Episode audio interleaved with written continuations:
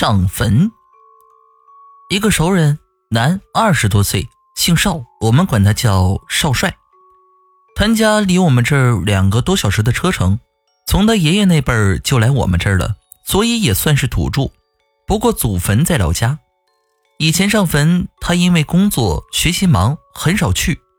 这两年事业稳定了，也跟着一起去了。老家还有亲戚，所以上完坟都要住一天。二零一三年，那是他成年以后第一次回去，不是清明节，他们那对七月十五比较重要，农历七月十五，还有点热呢，也就是中元节。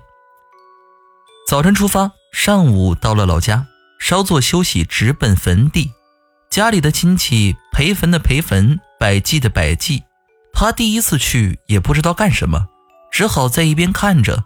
又是个小辈儿，他爸看不过去，给他几张烧纸，说去边上坟圈子外面给孤魂野鬼烧点他拿着走出坟圈子，点了下，风大，打火机刚出火就灭了。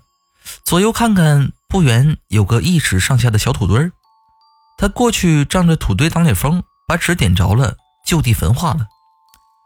虽说是长大后初次回去吧，堂房兄弟们却很热情。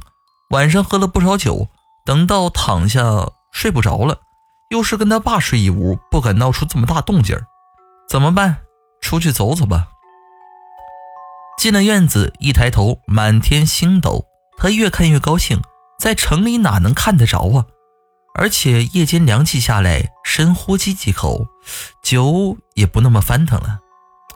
一高兴啊，他开开院门出去，想溜达溜达。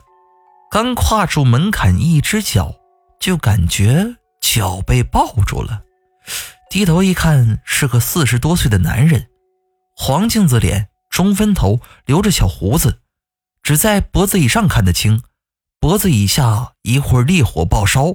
一会儿好像被浇上强酸腐蚀，又不知一会儿哪来好多道狗扯，各种酷刑不一而足。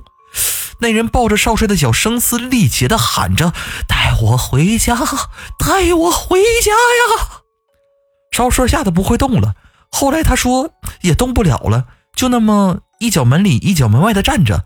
那人只喊了一夜，少帅也站了一夜，一直到家里一声鸡鸣。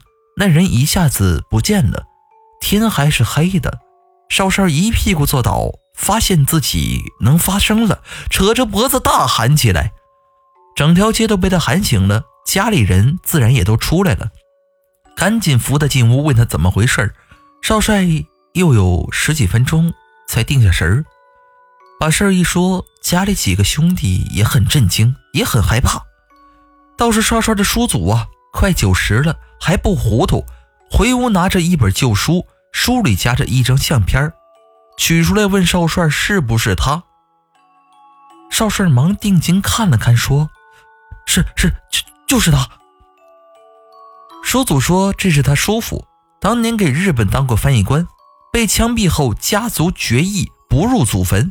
少帅肯定是怎么惹到他了，同气连枝，所以就跟少帅回了家。”少帅父亲想起来了，哦，少帅借来北方的那个小土堆在祖坟外面，那就是卖汉钱的地方。